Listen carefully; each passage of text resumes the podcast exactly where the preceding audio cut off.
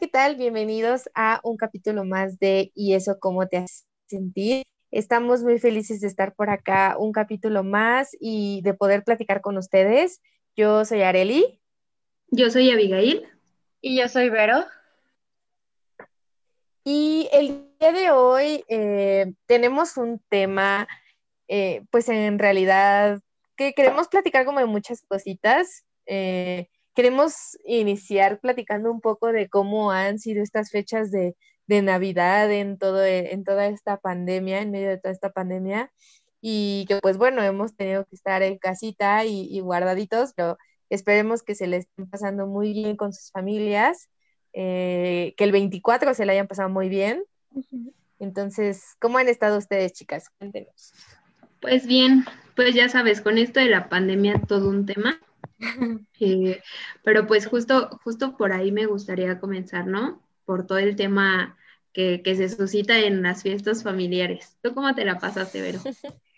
Pues, eh, como dijeron, una Navidad diferente, nada más entre poquitos esta vez, para cuidarnos mucho entre familia.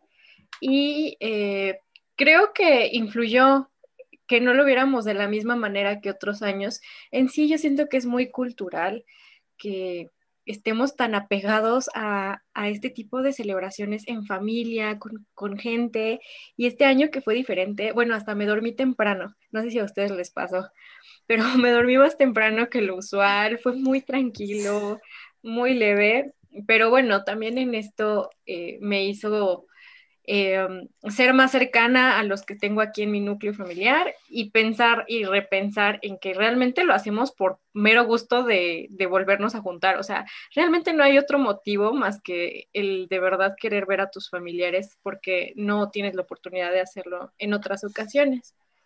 Claro, de hecho estaba, estaba leyendo apenas un artículo de lo que pasa en nuestro cerebro eh, en cuanto al tema de Navidad, ¿no? Porque es que nosotros somos como de que llega la Navidad y todos nos ponemos felices y cosas así. Y de hecho es por estos lazos que se forman en la infancia, ¿no? Que desde niños, pues eh, la Navidad significaba estar con tus primos, con tus tíos los borrachos, y así, o sea, divirtiéndote con toda la familia, ¿no? Y el saber que estas temporadas... Arreglarte, arreglarte para, irte a sentar al sillón. Sí, es más, te ibas a peinar, o sea, era un algo.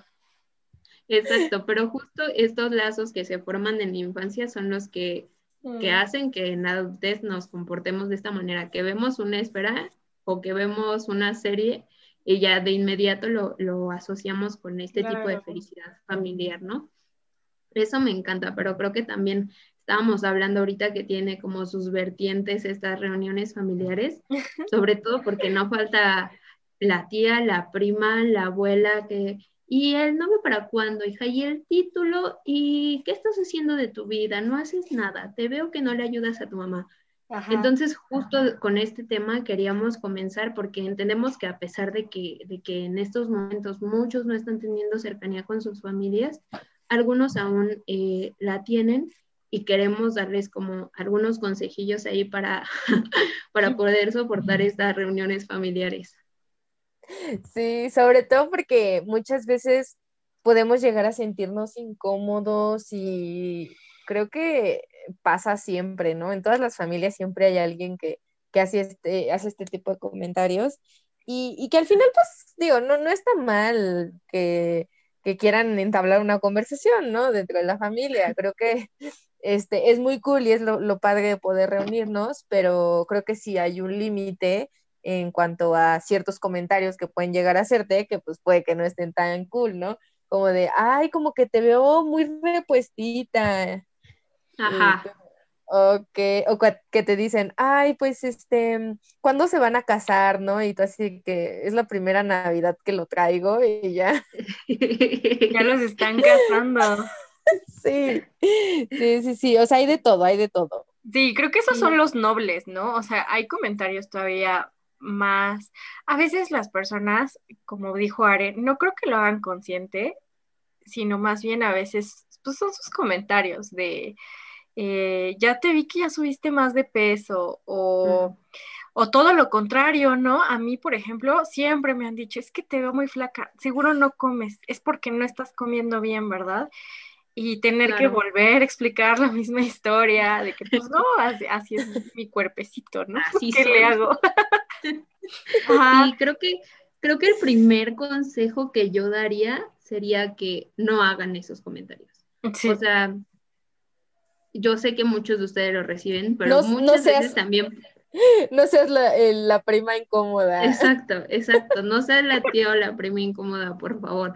Creo que sería el primero, porque hay muchas veces que aunque no los hacemos tan conscientes, sabemos que podemos herir con esos comentarios y aún así los emitimos. El típico de, ay, pues es que tu novio está muy feo, o no sé, o, ay, o cosas así. Digo, si te lo puedes evitar, pues evítalo. En realidad, si, si no ves necesario hacer ese comentario, pues no lo hagas y ya. Al final, si alguien bajó, subió de peso, estoy segura que esa persona ya lo vio en el espejo todos los días, que si su novio está feo o guapo, ella lo ve todos los días o él la ve todos los días. Entonces, pues no es necesario que nosotros emitamos justo estos comentarios, ¿no? Es más fácil volverte quizá ese familiar al cual se acerquen porque saben que no va a juzgar o porque saben que no va a emitir estos, estos juicios sobre cualquiera de nosotros, ¿no? Me gustaría mucho que ustedes no se volvieran esa persona y que si tienen esa persona alrededor, aprendan a poner límites. Creo que algo que nos enseñan desde chiquitos es si tu abuela lo dice o si tu tía lo dice o si tu mamá lo dice, te callas y ya.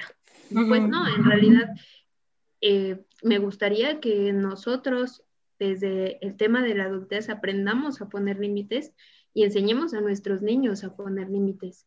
Creo que hubiera sido muy diferente para muchos niños el acercarse con su mamá, oye mamá, la verdad lo que me dijiste me hirió y no me gustaría que lo volvieras a decir. Saber poner límites desde una edad temprana es vital porque muchas veces por eso aceptan quizás relaciones súper destructivas, porque nunca aprendieron a poner límites a, ese tipo de comentarios o a esos sentimientos. Entonces yo diría eso, que aprenden a poner límites.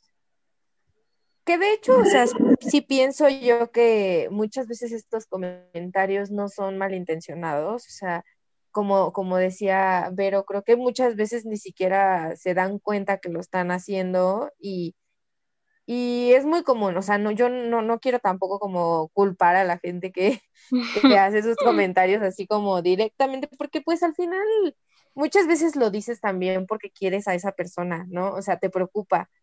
Que no es la manera, pues no, no es la manera, ¿no? Pero si estás viendo que antes ella era súper delgadita y ahorita está bien gordita y dices, oye, es que me preocupa, ¿no?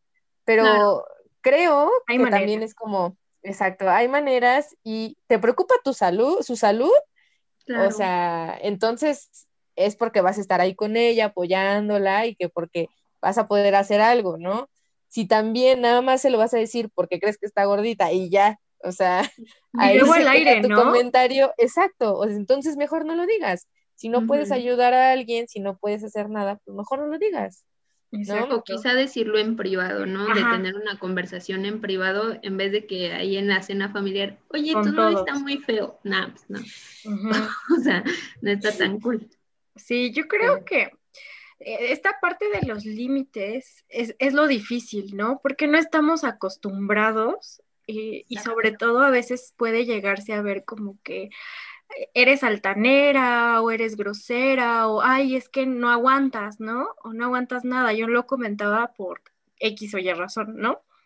Entonces, creo que ese podría ser un gran consejo, es que si vas a poner un límite, también comprendas que no es eh, sinónimo de decirle a la otra persona que está mal y que, este, o sea, de una forma grosera o atacarla también, ¿no? O de yo no ando diciendo que tú tal cosa, ¿no? Porque ahí estás haciendo lo mismo que ella te hizo, pero a la inversa, ¿no?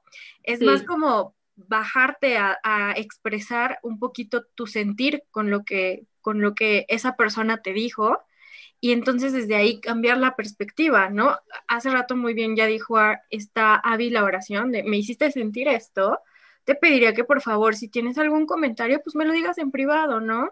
Y claro, o sea, yo te escucho y, así es más fácil entablar un, un em, nivel de comunicación diferente, ¿no? No exhibiendo, no este, tampoco decirlo a las espaldas de la gente es bueno, o sea, ya dijimos que no se debe de decir, ¿no? No, no sería lo idóneo, pero tampoco andarlo diciendo ahora a espaldas, ¿no? Sí, totalmente. creo que eso está todavía peor.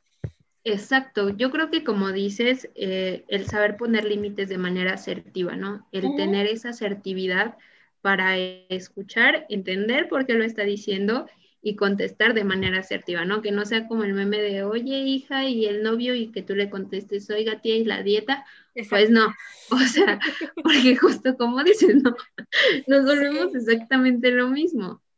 Y creo que es, es, padre lo que dices también de, ahorita que, que, mencionabas el ejemplo del novio feo, creo que también es importante tener límites para nuestra familia, o sea, sí. porque muchas veces la, no sé, de que la suegra es la que está hablando de tu novio y de que, o sea, se hacen ahí los chismes y, y creo que eso, si tú eres la persona que está como en la familia directamente. Creo que es responsabilidad de nosotros hablar con nuestros propios familiares y poner esos límites, ¿no? O sea, el ir y decirle, oye mamá, este, la verdad es que aprecio mucho tus comentarios y muchas gracias porque sé que lo dices porque me amas, pero lo que está pasando en nuestra relación, digo, eso es como, como aparte, ¿no? O sea, creo que te agradezco mucho que te preocupes, pero mi relación es mi relación y, y no, no es como que te puedas involucrar en esas decisiones, ¿no? Entonces creo que sí el poner límites tanto para ti como para tu familia, igual con los hijos, o sea,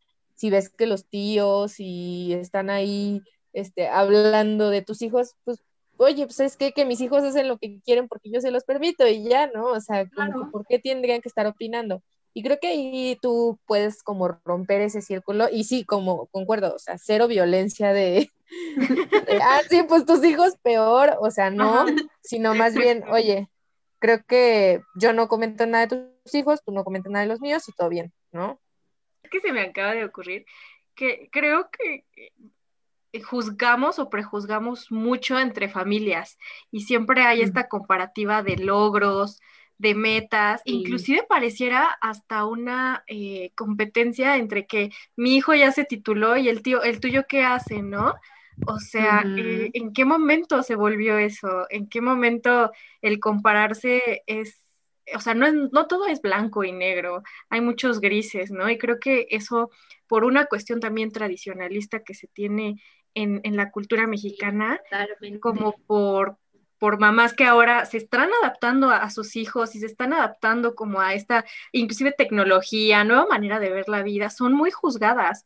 Es como de, ¿por qué le permites a tu hijo pintarse el pelo de rosa? O sea, cosas así que tú dices, bueno, pues qué onda, ¿no? Sí. Sí, sí, sí, sí. Ya, perdón, o sea, me quedé pensando en eso ahorita.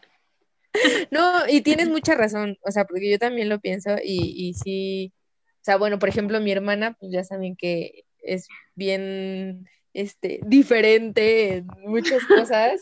Entonces, pues es, es complicado, ¿no? Como el decir, bueno, pues sí, pero son decisiones que ella toma, ¿no? Claro. Sí. Yo lo veo como mucho en ese sentido de, de, sí, justo como dices, la comparación y creo que no es nada sano. Sí, totalmente. Creo que, em, digo, siendo uh, muy realistas y justo siendo asertivos, como ahorita comentábamos, también creo que ahí se ven muchos problemas emocionales de los mismos padres, ¿no? En donde buscan justo el sentirse superior a base de los logros de sus hijos para compararse con sus propias hermanas, ¿no? Que terminan siendo tus tías. Y tú ni enterado y tu mamá ya acá se peleó por todo el, toda la familia porque tú no te has titulado, porque tú sí te titulaste y tu prima no, porque cualquier cosa, ¿no? Entonces creo que justo ahí es donde radican muchas cosas y es justo lo que tenemos que entender, ¿no? Que todas las personas tienen realidades, como lo he dicho en muchos capítulos, todas las personas tienen realidades muy distintas y buscan quizá el satisfacer esas necesidades emocionales a base de este tipo de comentarios o a base de, de hacer menos a las personas que tienen a su lado. Muchas veces, justo como dicen, no lo hacen consciente, sino pues es su forma como de defenderse, de, de salir lastimados emocionalmente. Entonces, al entender eso, creo que podemos cambiar muchísimo nuestra perspectiva de cómo vemos a los demás. Es certero lo que menciona Abby como, como cierre, es justo lo que queremos dar a entender. O sea, es muy complejo el ser humano, tiene muchas realidades, como ya lo mencionó. El contexto que vive es diferente, cada uno de nosotros somos diferentes, no pensamos de la misma manera y no por eso significa que esté mal. Entonces, eh, yo creo que todo esto se basa a través de mucho respeto, o sea, respeto, empatía y, y en cierta parte eh, comprensión. O sea, creo que esas tres son claves para que nosotros podamos poner de inicio eh, esta, esta, posibilidad de comunicación con la persona, límites, eh, que podamos también ser nosotros inteligentes emocionalmente para en ese momento que, que sueltan el comentario, no explotar, ¿sabes? Y entonces crear algo peor de lo que puede ser si, si lo sabemos arreglar de la manera adecuada.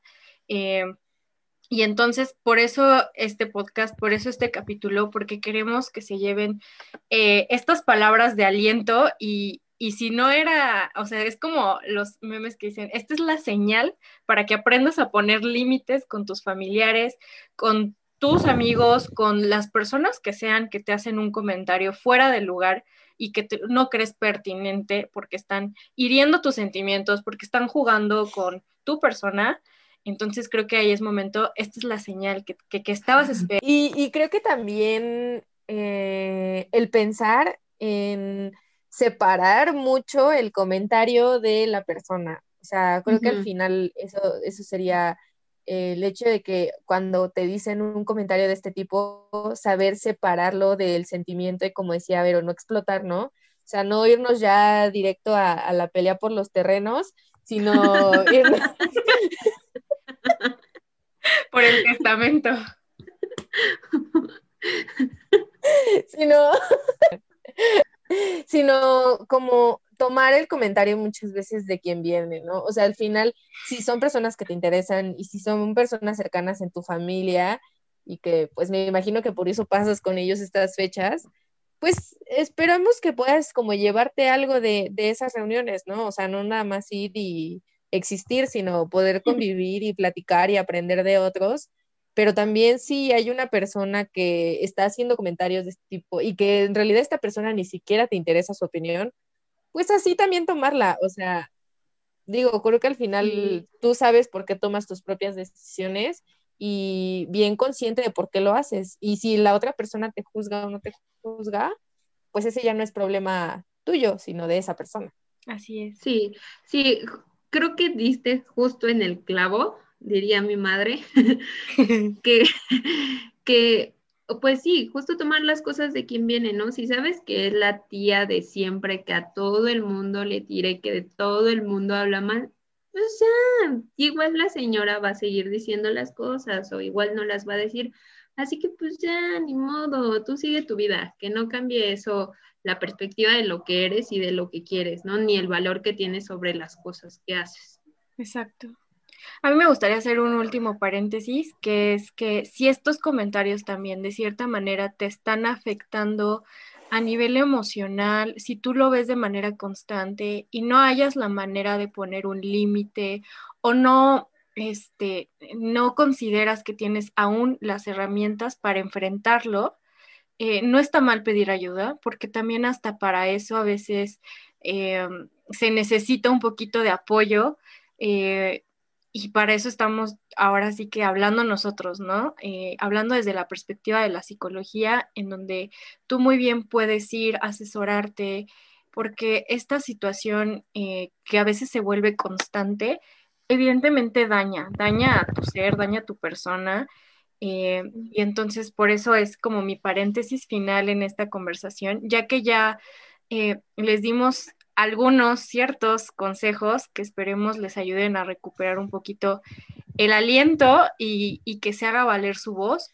También se vale eh, pedir ayuda si, si es que ustedes no lo no lo ven eh, visible ahorita, ¿no? No es que no sean capaces, simplemente es que por el momento no tienen esa herramienta o por el momento necesitan quizá un empujón que no saben que necesitan. Sí, totalmente. Muchísimas gracias a las dos. Y ahora sí vamos a lo bueno. No crean que este capítulo ya se acabó. ahora vamos a lo siguiente. Tenemos pensado que este capítulo se publique el 31 de, de diciembre, es el último día del año. Es el día para pensar en nuestros propósitos que vamos a decir en la noche, eh, cómo nos vamos a atragantar con las uvas y con qué. Entonces... Yo una vez iba a morir. Cállate, ¿en serio? Es neta, sí, te lo juro. bueno, justo para que no les pase lo de Are y no mueran en el intento de cumplir sus propósitos, eh, queríamos hablar justo de cómo plantear estos propósitos para el día de hoy que vamos a tener para el 2021 y, y cómo hacerle para que realmente los cumplamos, porque a cuántos no nos ha pasado que ponemos las 12 cosas y nos acordamos en noviembre que teníamos que cumplir esas cosas, ¿no? Entonces justo lo que queremos...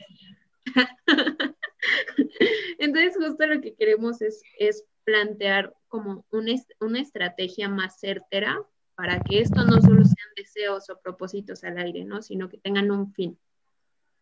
Sí, creo que, creo que podemos iniciar justamente con una lluvia de ideas.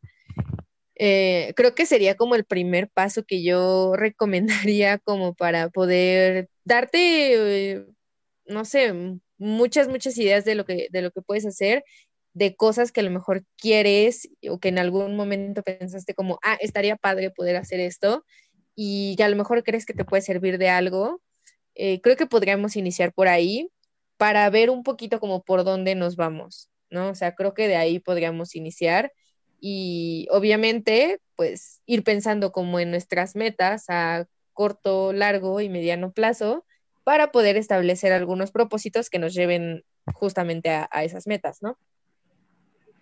Y, saber que también estos propósitos no solo son para hoy, por ejemplo, ¿no? Si escuchas este capítulo por ahí de febrero o marzo, también se vale. O sea, también puedes comenzar a hacer justo esto que vamos a plantear para trabajar en ello. Esto no solamente es de hacerlo el primero de enero, sino de tener una constancia en ello. Y si vas a empezar por ahí de noviembre del 2021, también está bien, no pasa nada.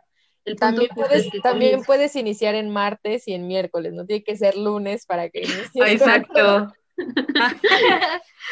y justo con lo que decía Are, mm, esta lluvia de ideas quiero que quede claro que tiene que ir escrita, porque muchas veces dicen, ah, sí, voy a pensar en ella, y al tercer deseo se les olvida. Entonces, necesita ser escrita esta lluvia de ideas para que tengan en concreto más o menos por dónde van sus propósitos. Sí, no sean como yo. La verdad es que creo que escribir las cosas es funcional cuando tienes una mente con muchas ideas y que bajarlas cuesta mucho. Entonces, escribir va a hacer que puedas materializar un poquito lo que quieres, aterrices eso. Para algunos puede ser algo difícil, pero van a ver que con el paso y con la práctica, como dijeron, esta lluvia de ideas tampoco se trata de un día, o sea, si se te ocurrió algo a mitad de año, puedes ponerla ahí. El chiste es que llegues a hacer este ejercicio de, bajar la idea. Em, como segundo plano teníamos como, bueno, no segundo plano, como segundo paso, eh, teníamos el hacer ya como tal metas. Esto es una cosa totalmente aparte de las ideas. Las metas las vamos a vislumbrar como aquellos objetivos, así, literalmente, objetivos que queremos alcanzar. Eso es una meta. Eh, lo que me gustaría después de que visualicen estos objetivos o estas metas es que lo clasificaran en esferas específicas. Por ejemplo, que lo separaran por proyectos personales, proyectos profesionales, quizá temas sentimentales, educativos o financieros después de que tengan esta lluvia de ideas y lo, conviertan a objetivos, que lo muevan a cada una de estas esferas. Sí, y que puedan identificar eh, realmente el objetivo y, visualizarlo como algo palpable en cuanto a, por ejemplo, los tiempos que, piensan utilizar, ¿no? Para, para, cumplir esta meta si piensas, no sé, eh, de aquí a tres años, bueno, entonces, ¿qué necesito hacer este año para que dentro de tres años yo logre estar ahí? En ese caso de una meta, pues a lo mejor a largo plazo, ¿no? Si va a ser a lo mejor una a mediano plazo, no sé, de aquí a un año, año y medio, bueno, ¿qué necesito hacer en este año para que esa meta se cumpla en el tiempo estimado, ¿no? Y a lo mejor yo, yo lo que comentaba con las chicas, que quizá podríamos dividirlo por, por meses, no sé, unos tres meses, cuatro meses, para que justamente no nos pase lo que decía Abby, ¿no? Que llegas a noviembre y ya te queda un mes y pues ya nada más un mes le metes al gym y ya lo que alcances a hacer, no, o sea, eh, que dices, no, pues quiero leer 10 libros este, al mes y llegas a diciembre y nada más leíste uno en todo el año y te quieres leer dos libros eh, por noche, pues no, o sea, tampoco. Sí. Entonces creo que ahí podemos separarlo y decir, bueno, de aquí a tres, cuatro meses podemos hacer esto, de aquí a cinco meses ya debería yo de haber logrado esto y que sean también alcanzable, o sea, súper realistas, tampoco nos vayamos así de que querer comernos el mundo en una noche, o sea, creo que podemos irnos con calma si planeamos bien nuestras metas. Exacto. Algo que olvidamos quizá mencionar al inicio es que estos propósitos tienen que ser parte de su motivación, o sea, porque si no, no va a funcionar. No pueden ser propósitos que vengan porque la sociedad te los está imponiendo, ¿sabes? Estamos en un mundo lleno de deberías de para este año ya tener hijos, ¿no? Porque ya tienes 35 y no has tenido hijos. No guiarse tanto por el debería, sino por el me gustaría que, entonces, poder cambiar esta visión también de los propósitos, porque siempre se ven como que es que ya debería de haber hecho esto. Eh, tratemos de cambiar un poquito esa perspectiva que tenemos al me gustaría para este año, porque entonces así podemos disfrutar del proceso, ¿no? Muchas veces nos empeñamos en seguir un objetivo o un propósito de tal manera que el proceso no lo disfrutamos, de verdad. Es como que es que me empeñé en esto y en esto y cuando llegamos ahí decimos, ah, ya lo logré y no me sentí mejor. Entonces disfruten de sus procesos, disfruten de cada uno de los pasos que vayan tomando. Como bien dijeron las chicas, esto no es que tenga que empezar un lunes 25 de enero a las 12 de la del día, ¿no? O de la tarde. Bueno, ese es como un paréntesis, no un paréntesis, sino como un punto principal y primordial que deben de tener en mente todo el tiempo que realicen esta, este pequeño ejercicio que les estamos recomendando. También es importante que no quieran como cumplir a fuerzas esas 12 uvas, como 12 propósitos solamente. Si ustedes tienen más, pueden dividirlos en todos los que ustedes gusten cumplir. O en todo caso, si ustedes tienen menos, tomen solo tres, porque pueden ser proyectos muy grandes. Nosotros no sabemos qué proyectos tenga, tenga, cada persona y no porque vean 12 uvas tienen que ser solo esos o tienen que ser exactamente esos, ¿no? Entonces, em, quiero que justo esa sea la idea principal, que no porque empiece un nuevo año, no porque son 12 uvas, comencemos esto, sino porque ustedes desean hacer este cambio en ustedes o estas mejorías en ustedes. Entonces, que esa sea como eh, el objetivo o la meta principal o la motivación para que los lleve a hacerlo.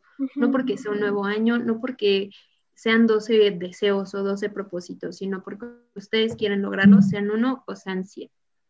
Siempre hay un plan A y por si no funciona, pueden tener un plan B, o sea, no se desanimen porque una cosa no funcione. Lo hablábamos cuando nos reunimos, a veces ellas, eh, nosotras, perdón, para hablar sobre temas que nos eh, mueven, por ejemplo, nutriólogo, dermatóloga, ¿no? A mí no me funcionó la dermatóloga anterior y tuve que buscar otra, ¿no? Que sí me acomodara. Suele pasar lo mismo con nutriólogos, suele pasar lo mismo con terapeutas, con psicólogos. No se rindan porque una vez no funcionó de la manera en la que quisieran o esperaban. Y ese era mi comentario final.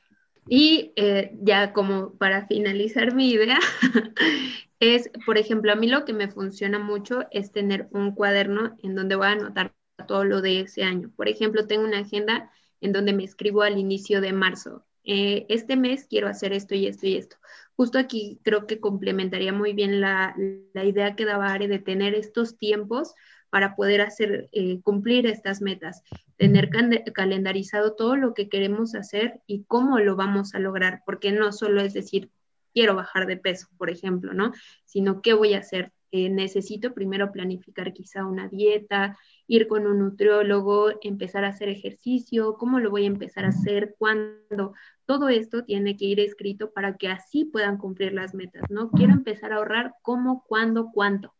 Entonces, eso me gustaría, a mí me funciona muchísimo el tener todo escrito en una agenda a lo largo de mi año. Quizá para ustedes solo sea una hoja o quizá también toda su agenda, eh, pero el tener siempre presente eso, quizá en algún pizarrón cerca de su cuarto, eso funcionaría muy bien. Sí, y creo que es súper importante lo que dices eh, sobre ser específicos en cuanto cuánto, cuándo, dónde, por qué, y, y real escribir todo lo que tú gustes para que puedas como visualizarlo. Incluso yo una vez hasta llegué a hacer mi Excelito y todo para meter mis gastos y, o sea, ese tipo de cosas, porque realmente eso te motiva también a hacerlo, ¿no? O sea, si, si a lo mejor tú mismo hiciste como un calendario de ejercicio y te quedó súper bonito, pues te va a dar ganas de llenarlo y te va a dar ganas de tachar los días que lo lograste, porque fue algo que, que por lo que te esforzaste, ¿no? Si a lo mejor hiciste algún plan en, una libreta y tenerla a lo mejor en tu buró, ¿no? Al ladito de tu cama y en la mañana o en la noche lo revisas y lo lees y dices, oye, yo estoy motivado de hacer esto porque quiero lograr esto, ¿no? O justo lo que decía Abby, ¿no? Si lo tienes ahí en tu cuarto pegado, este, no sé, en una esquinita de tu, de tu espejito tienes ahí una lista de cositas que quieres hacer, te recuerda, te recuerda por lo que tienes que trabajar y te da como un sentido, le da como un sentido a tu vida de cuál es el camino que tienes que, llegar, que tomar para, para llegar a lo que quieres. Y pues creo que nada, creo que eh, todo está súper claro. No sé si nos faltó por ahí algún otro punto. No, todo está perfecto. Recuerden que es un año diferente, que ya pasamos por un 2020 bastante complicado, entonces ténganse mucha paciencia nada más y amor. Exacto. Pues sí, muchísimas gracias por este último capítulo, chicas, este último capítulo del año. Muchísimas gracias a todos los oyentes por escucharnos hasta este último capítulo del año. Espero nos hayan escuchado antes y si no, pues bienvenidos. Em, este es un proyecto que tenemos las tres y les agradezco mucho por estar aquí, tanto ustedes dos como a nuestras escuchas. Gracias. Sí, yo quiero igual agradecerles, o sea, ha sido súper diferente este año, lleno de muchos, muchos retos, pero sé que vamos a, lograr también grandes cosas el siguiente año porque hemos eh, hecho unos cimientos muy fuertes este año con todo lo que nos ha pasado. Entonces, eh, creo que nada, muchas gracias. Quieren seguirnos en nuestro Instagram como arroba cómo te hace sentir y en Facebook como y eso cómo te hace sentir. Pues sí, muchas gracias a todos por, eh, por acompañarnos este año. Este año para nosotros fue crucial eh, para definir este proyecto. La verdad es que es algo que yo amo hacer con, con ellas, con mis amigas, que espero que ustedes estén disfrutando capítulo con capítulo que nos retroalimenten también. Últimamente ya nos comentan más en nuestras publicaciones, lo cual nos anima mucho a nosotros a que eh, tengamos esta, este vínculo con, con, las personas y no solo seamos nosotras hablando de cualquier cosa, ¿no? Sino que ustedes hacerlos parte, eso es el, el fin que tenemos, llegar a ustedes, que ustedes eh, tengan esta comunicación abierta con nosotros y pues sabemos que pese al año difícil que fue, eh, estamos aquí para cualquier cosa, para apoyarlos, para darles palabras de aliento siempre y para que se, eh, digamos, em, se animen a tomar ciertas estrategias que siempre les estaremos dejando por aquí capítulo a capítulo. Esperémonos con un año muy padre, con diferentes temáticas que ya abordaremos y que les estaremos diciendo. Siempre estamos planeando proyectos nuevos, entonces esperen lo que vendrá. Muchísimas gracias por escucharnos una vez más. Espero tengan un excelente año nuevo junto con sus familiares y que comencemos este 2021 con todo. Vuelvan pronto, así como la de esta historia.